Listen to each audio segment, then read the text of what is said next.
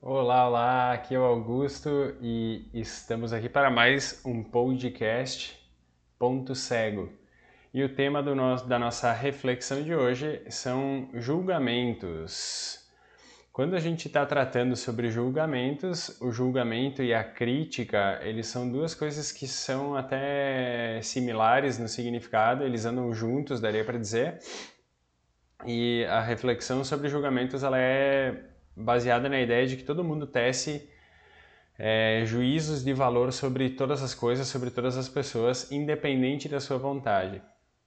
Em outras palavras, mesmo que a gente não queira, a gente acaba atribuindo um valor, fazendo um julgamento sobre é, os momentos, sobre as coisas, sobre as pessoas que transitam nos nossos círculos, seja família, seja amigos, seja relacionamento afetivo, seja qual for o círculo da nossa, da nossa existência, a gente acaba fazendo isso até de uma maneira um pouco automática. Então a ideia é entender como é que esse movimento se origina é, qual é a tendência desse movimento e o que, que a gente faz com isso. Então, quando a gente está julgando, está criticando alguma coisa ou alguém, a gente está é, fazendo esse juízo de valor, a gente está é, qualificando aquilo que está sendo apresentado para nós, seja uma situação, seja uma, um objeto, seja uma pessoa. E aí, nesse sentido, quando a gente está atribuindo um valor a isso que a gente está experimentando, é, muitas vezes é, a gente não para para pensar se o valor que a gente está atribuindo ele é de fato o que aquilo representa ou se é só uma percepção que a gente está tendo daquilo que está sendo apresentado. Então, quando a gente, quando a gente atribui um valor a algo ou a alguém, a gente está colocando um, uma baliza de qualidade nessa, nesse algo ou alguém. Então, eu parto da, do meu conhecimento sobre a vida esse meu conhecimento, meu conhecimento sobre a vida, ele alcança de um tanto até tanto, e eu tento enquadrar tudo que eu experimento dentro dessa baliza, para dizer assim, é, isso é bom, isso é ruim, isso é bom, isso é ruim. E aí eu vou vivendo de acordo com esse balizamento que eu faço daquilo que é bom, daquilo que é ruim. Ou seja, eu vou considerando valores, eu vou considerando valores no sentido de qualidades para tudo que eu experimento, para tentar entender o que, que é melhor, o que, que é pior para mim, o que, que é agradável, o que, que é desagradável para mim. Nessa dinâmica da vida, a gente acaba fazendo isso, é, criando uma maneira de fazer isso de forma automática, para que a gente não tenha que ficar pensando o tempo inteiro sobre como é, viver uma experiência mais agradável na vida. E por ser um processo automático, a gente faz isso muitas vezes de uma maneira que não é uma maneira adequada ou correta. Então, tentando exemplificar isso, muitas vezes tu vê uma pessoa, é, sei lá, uma pessoa vem te pedir ajuda, ela tá mal vestida, tá suja, tá com mau cheiro, e naturalmente tu qualifica isso, sem querer. Tu qualifica porque dentro do teu, da tua baliza mental de qualificação, tu entende que aquele estado que está sendo apresentado para ti por aquela pessoa naquela circunstância não é bom isso varia da forma como tu cresceu, da forma como tu foi criada, criado, varia sobre vários aspectos, juntando todos eles. E aí tu vai ver essa experiência, tu vai ver essa pessoa qualificando ela num sentido ou em outro sentido. Mesmo que o processo aconteça de forma automática, a gente tem o direito e muitas vezes teria isso como um dever de desfazer esse julgamento prévio, de falar assim, eu vi que aquilo que, eu, que, que entrou através do, do meu sentido da visão, do meu sentido do olfato, não foi agradável, porém, é, eu sinto que eu posso querer o melhor para esse ser, que eu posso ser útil para que esse ser é, se desenvolva, por exemplo, para que essa coisa se torne melhor. Ao invés de só ter ser um julgamento, ou seja, dar uma qualificação para aquilo e ignorar aquilo como se não tivesse me afetado. Pelo contrário, afetou. Então, tudo aquilo que a gente experimenta que nos provoca afetação passa a ser uma responsabilidade nossa. Por que, que isso acontece? Porque quando é, a gente acessa através dos sentidos alguma coisa que está no ambiente externo da nossa existência, ou seja, não é dos sentidos para dentro, não é no nosso aspecto mental, tudo que está no ambiente externo são experiências que a gente vai tendo. São milhões e milhões e milhões de, estímulo, de estímulos todos os dias, porém, nem todos eles nos tocam. Então a gente passa muitas coisas no dia sem perceber, sem se dar conta, ou não dá tanta importância. mas isso está tá provocando algum efeito dentro de nós. Para aquelas questões que, é, quando nos tocam, tocam de uma maneira mais contundente, ou seja, elas deixam uma marca e essa marca produz efeitos, a coisa que provocou a marca não é nossa responsabilidade, mas a marca que ficou em nós é nossa responsabilidade. Então, seguindo no exemplo que tu olha para uma pessoa, a pessoa está mal vestida, mal cheirosa, a aparência dela é uma aparência que não é atraente, ou seja, ela te deixa desconfortável, com a pessoa em si tu não tem o que fazer, mas com a marca que ela deixou em ti, desse desconforto, aí tu precisa tomar alguma atitude. Então, tecer julgamentos é uma coisa que a gente vai fazer naturalmente como uma medida da gente se orientar na vida. Então, se eu sei que alguma coisa é bom para mim e outra coisa não é boa para mim, eu vou criar uma tendência a procurar aquilo que é bom para mim. Percebendo a partir daí que aquilo que é bom para mim supostamente alimenta a minha existência, alimenta a minha vida. E aquelas coisas que eu considero que não são boas para mim são coisas que me privam da minha existência, que privam da minha vida, que me privam da minha satisfação, da satisfação que eu posso sentir no mundo, na existência, com as coisas e com as pessoas. Considerando que nem tudo está é, sob nosso controle, toda vez que a gente entra em contato com alguma coisa, alguma pessoa, seja agradável, seja desagradável, é, o fato da pessoa ou da coisa ser daquele jeito não diz respeito ao nosso controle. Porém, a forma como eu interpreto aquela situação, aquela coisa ou aquela pessoa diz respeito ao meu controle. Então, a minha interpretação e o que eu vou fazer com essa interpretação são coisas que estão na, na minha capacidade de controlar, de interagir, de gerenciar. Então, voltando, por exemplo, eu olhei para a pessoa, a pessoa estava numa situação que, para mim, é desagradável, esse desagrado que provocou aqui dentro é um movimento que eu vou ter que orientar ele para algum desfecho, para algum lugar. Então, eu posso tomar várias medidas a partir daí. A gente não está olhando para aquilo que é certo, para aquilo que é errado no aspecto ético. A gente está olhando para aquilo que é, é certo errado no aspecto moral, olhando para os valores dentro de cada pessoa. Então, tu pode tomar várias atitudes. Tu pode, sei lá, dar um dinheiro para a pessoa, oferecer uma ajuda, dar um alimento, uma bebida, um, uma água, um suco, é, uma roupa, ajudar a pessoa de alguma maneira que tu entenda que seja a maneira mais provável, mais possível naquele momento, dentro do teu alcance, dentro daquilo que tu acredita que vai fazer um bem para aquela pessoa naquele momento. Ou seja, tu usa os teus recursos, seja de tempo, dinheiro, alimento, qualquer coisa que seja, tu usa os teus recursos para fazer uma aposta de que aquela pessoa, em algum é, algum grau de profundidade no ser dela, ela vai conseguir angariar recursos para se tornar alguém melhor. Melhor dentro do teu contexto, do teu conceito de melhor. Ou seja, tu olha para o mundo através da, daquilo que é bom para ti, através dos teus filtros, e tu vai considerar que a pessoa que está na tua frente, ela precisa melhorar de acordo com esses aspectos, e não com os aspectos que seriam melhores para ela. Talvez para essa pessoa que a gente usou como exemplo, que ela está toda desarrumada, digamos assim, é, e quando eu falo desarrumada, dá para ver que é um, um, um, conceito meu de desarrumado. Eu enxergo desarrumado dentro da minha mente de uma maneira, talvez tu enxergue de outra maneira. Mas vamos usar isso como exemplo. A pessoa está toda desarrumada, para aquela pessoa melhorar, pode ser fazer a barba, cortar o cabelo. Para gente, para quem está olhando de fora, que tem um contexto de vida diferente, que tem um olhar diferente sobre isso, desarrumado ou arrumar aquela, deixar aquela pessoa arrumada pode ser um conjunto enorme de coisas, um banho, uma roupa, um perfume, várias outras coisas. Então, para cada pessoa é, tem valores diferentes, tem somas diferentes acontecendo dentro de si. Então a gente sempre vai olhar para o mundo através desses filtros que cada um aprendeu na sua criação, na sua experiência de vida. Então, quando a gente está julgando um, um elemento que está externo a nós, a gente está olhando para esse elemento através dos nossos filtros. E aí a gente entra numa, numa questão que seria o questionamento do quanto isso é válido. Porque se eu estou tecendo um julgamento sobre algo que está externo a mim, baseado nos valores que eu tenho internos em mim, esse julgamento ele não tem uma validade muito, muito coerente. Porque se eu vou considerar é, aquilo que está fora, baseado num valor que eu tenho para minha vida, esse, esse, essa consideração que eu faço, ela acaba sendo um equívoco. Então, se eu vou achar que a vida da pessoa não é tão boa mas eu estou olhando tão boa baseada no quê? Na minha experiência de vida ou na experiência de vida dela? Eu, eu não consigo olhar para um mundo diferente do meu, ou na verdade eu não poderia olhar para um mundo diferente do meu a partir do meu mundo, achando que o outro mundo deveria ser igual. A gente chama isso de egoísmo.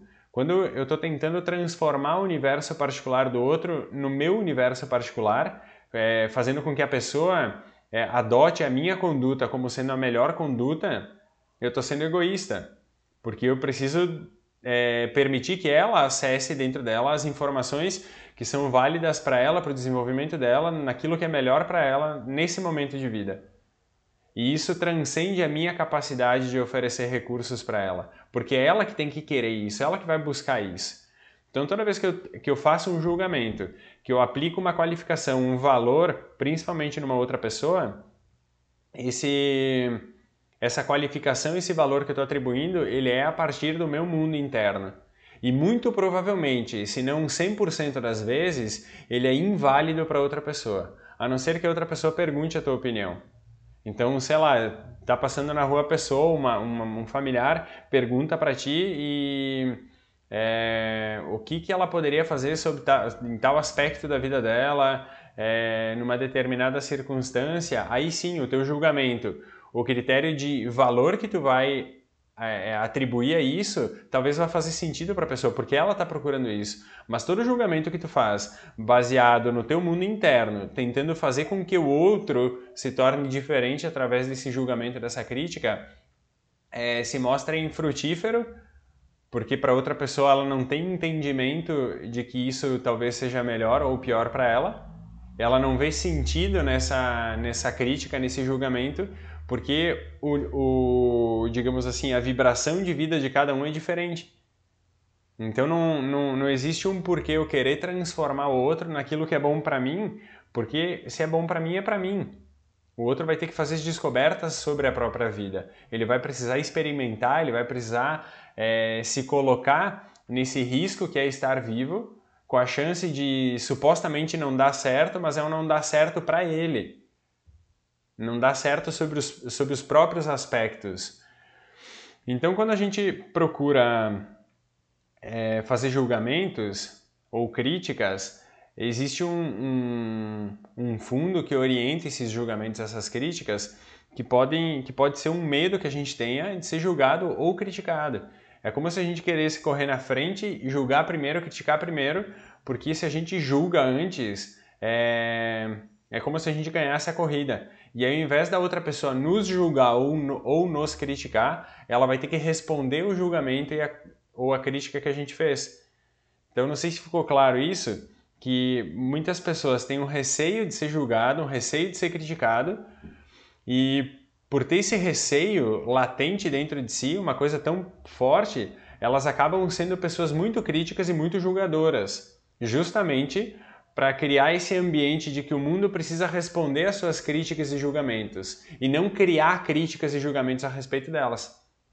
E aí essas pessoas elas transformam a existência delas num é como se fosse um, um, um lugar de sofrimento, um lugar de dor, um lugar de, de pesar, porque o tempo inteiro a pessoa ela fica calculando possibilidades de ser julgada, de ser criticada, ela não consegue relaxar porque ela está sempre tentando agradar alguém, ela está sempre tentando fazer algum movimento que sirva mais para o outro do que para si própria. E nessa dinâmica confusa que essa pessoa vai vivendo a vida dela, ela não se sente é, dona da própria vida, ela não se sente atuando na própria vida. Ela está respondendo na própria vida mesmo que faça parecer que não. Porque uma vez que a pessoa tece julgamentos e críticas como se fosse o movimento inicial disso, ela está fazendo uma resposta que a mente dela já elaborou. Ou seja, ela tentou prever o que, que o mundo ia questionar ela sobre o seu posicionamento e dentro dessa previsão ela tece críticas para o mundo para se sentir menos pesada ou menos criticada ou menos julgada. Talvez seja um pouco confuso ouvir isso dessa maneira numa primeira vez, mas se tu parar para refletir um pouco, toda vez que tu tem medo de apresentar alguma coisa para alguém ou de é, mostrar alguma coisa nova ou falar sobre alguma coisa que está acontecendo na tua vida para uma pessoa do, te, do, do teu círculo, é, seja mais próximo, seja não tão próximo, tu fica com esse receio de apresentar isso para alguém, te pergunta o porquê desse receio. Se não, se não tem aí no fundo desse receio escondido um medo de ser julgado, um medo de ser criticado, um medo de não ser suficiente para aquela pessoa. E toda vez que esse essa falta de vontade de se apresentar para o outro de forma livre, de forma relaxada, ela está escondendo esses medos, esses receios do, do contato do outro, principalmente quando o outro ele se, se mostra muito crítico ou muito julgador. É, tenta perceber dentro de ti o quanto tu já não te critica e já não te julga o suficiente. Porque tu acha que se todo mundo for crítico e julgador como tu faz na tua própria vida e na vida dos outros, muito provavelmente é, o outro vai te machucar, o outro vai te ferir. Então o medo, a raiz do medo, ela é mais profunda do que aparenta. Então se tu já tem esse receio de ser julgado, de ser criticado aí dentro, é, esse receio demonstra que talvez tu já esteja sendo crítico e julgando a si próprio. E isso atrapalha o desenvolvimento pleno das tuas capacidades, tanto no nível físico, quanto no nível mental, cognitivo, emocional, quanto no nível espiritual. O que, que se faz nesse, nessas situações? Procura lembrar que todo ser humano é falível e que tu, principalmente, como ser humano, também é falível.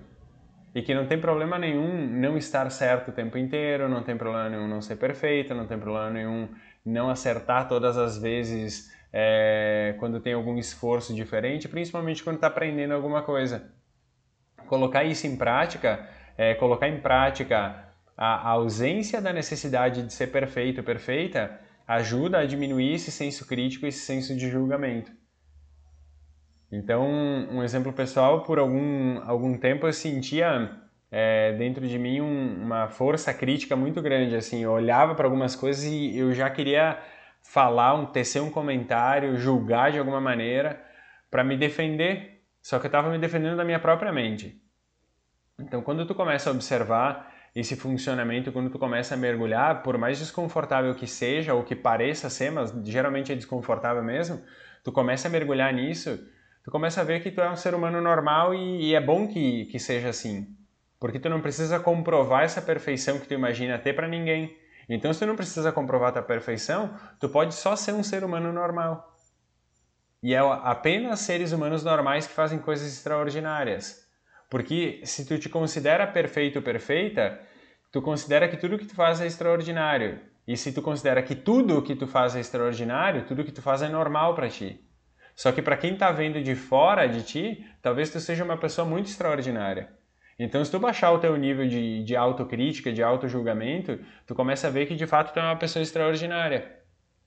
E aí, tu, tu te possibilita experimentar uma vida mais leve, uma vida mais agradável, uma vida mais confortável, em que tu cresça sem parar. O tempo inteiro tu está crescendo em algum aspecto.